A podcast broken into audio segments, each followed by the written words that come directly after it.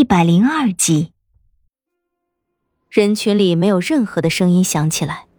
在族长的命令与军统现在的做法之间，他们都选择了沉默。军统，十三娘跪坐在雪地里，眼神无比空洞，没有任何色彩。她冷漠的扫过在场的所有人，最后落在军统的脸上。莫康欠你的，我还给你。一辈子，够不够？一辈子该有多长？我想，他比任何人都清楚自己说的这句话意味着什么。在这群冷漠的人面前，他绝望了，屈服了。为了莫康，他这是决定牺牲自己一辈子的幸福了。他欠的不仅仅是我一个人的，而是整个军族。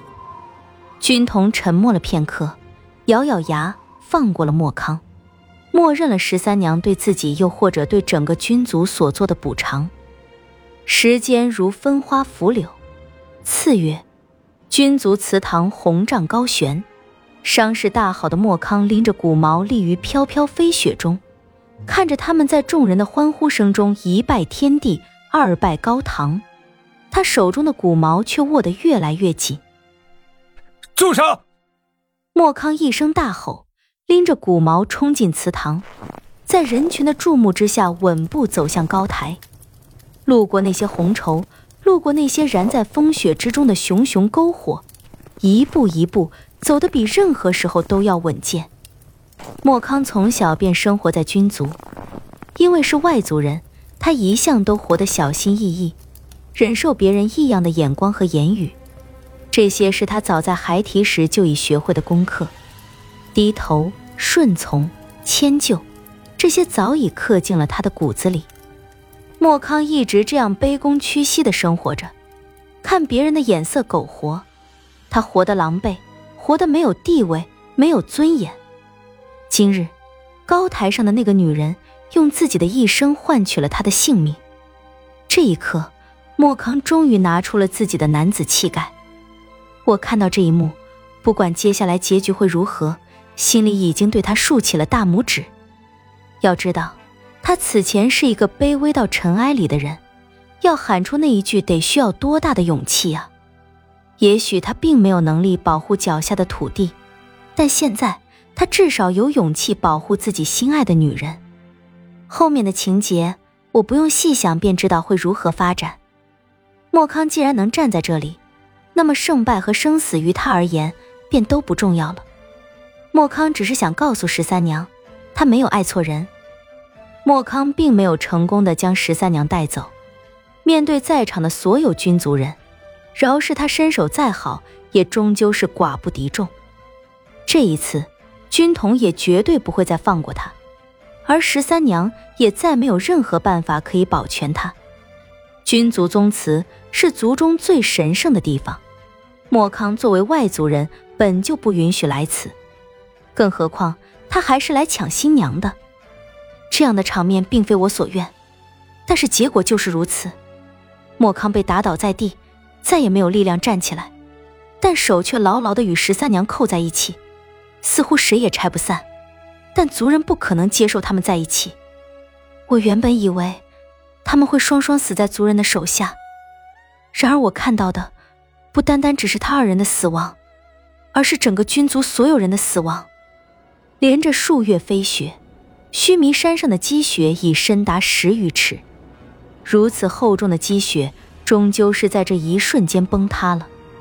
如奔腾的浪潮，万千雪浪瞬间倾泻而下，势如决堤的洪水，凶不可挡。山在颤抖，所有对雪崩涌下来的阻碍，都在一瞬间被摧枯拉朽般覆灭。不过须臾。那雪堆便像是埋葬了整个天地一样，莫康已经没有任何力气带走十三娘，而十三娘也没有打算要走。族人们在面对这突如其来的灭顶之灾时，身体对生存需求的本能在这一刻完完全全的展现在我眼前：尖叫、奔逃、嘶喊、哭泣、绝望。我像是一瞬间看遍了所有浮世铅华，但内心却出奇的平静。他们是所有人中最为平静的一对，在面对死亡急速逼近时，他们并没有慌张。莫康紧握着十三娘的手，十三娘将头靠在莫康的胸口，没有言语，没有对死亡的恐惧，甚至没有任何表情。在他们双方的眼神里，没有那逼近的雪浪，没有四散奔逃的族人，在那一对深黑的眸子里。我只看到了他们印在彼此浓黑瞳仁里的笑意。那一瞬间，我像是看到了天长地久，地老天荒。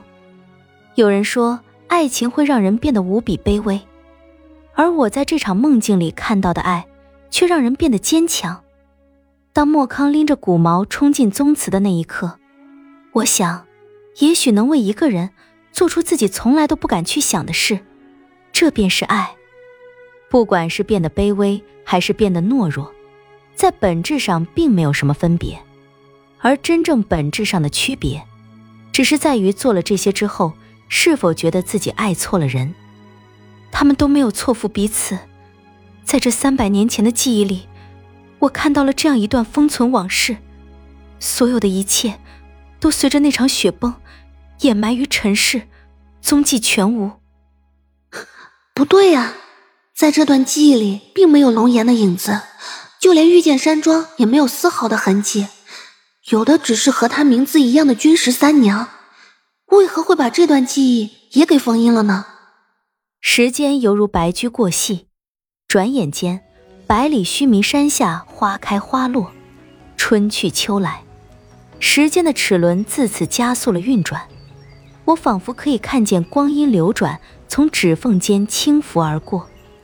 可谓一眼万年，一季艳丽斑斓的风景，一场风吹枯叶深秋的萧瑟，依稀能够感觉凉风自身体中穿过，有花的香，有雨的湿，有雪的冷，而唯一不变的是那宛如亘古的须弥山。这一日，风云惊变，原本阳光明媚的天空兀然升起万丈绿光。无忧树盘根错节的枝桠一根根收拢，绿光闪耀天地，掩去了所有的光芒。那棵无比巨大的无忧树就这样在我的眼前迅速的收拢枝桠，缩小身形。待到绿光散去，天光大放，那一刻似是遮天蔽月的无忧树已经在我眼前消失不见，取而代之的却是一个绿衣女孩。我定定地看着她。齐至脚踝的发，青烟般的深绿长裙舞在风中，白如璞玉的一张脸上带着最干净的笑容，额间一点朱砂痣，熟悉的面庞，熟悉的身影，是君十三娘，这才是封存的记忆里真正的主角，而我也清楚的知道，那真正让他穷极数十载也要弄清楚的过往，现在才刚刚开始。这期间繁琐之事不表，说起来也不外乎他出世为人，所见诸事样样惊奇，一如我们印象中的他，一切要从他记忆残片里的那个人出现开始说起，而他想不起来的那个人，正如我之前与李化生所猜想的吻合。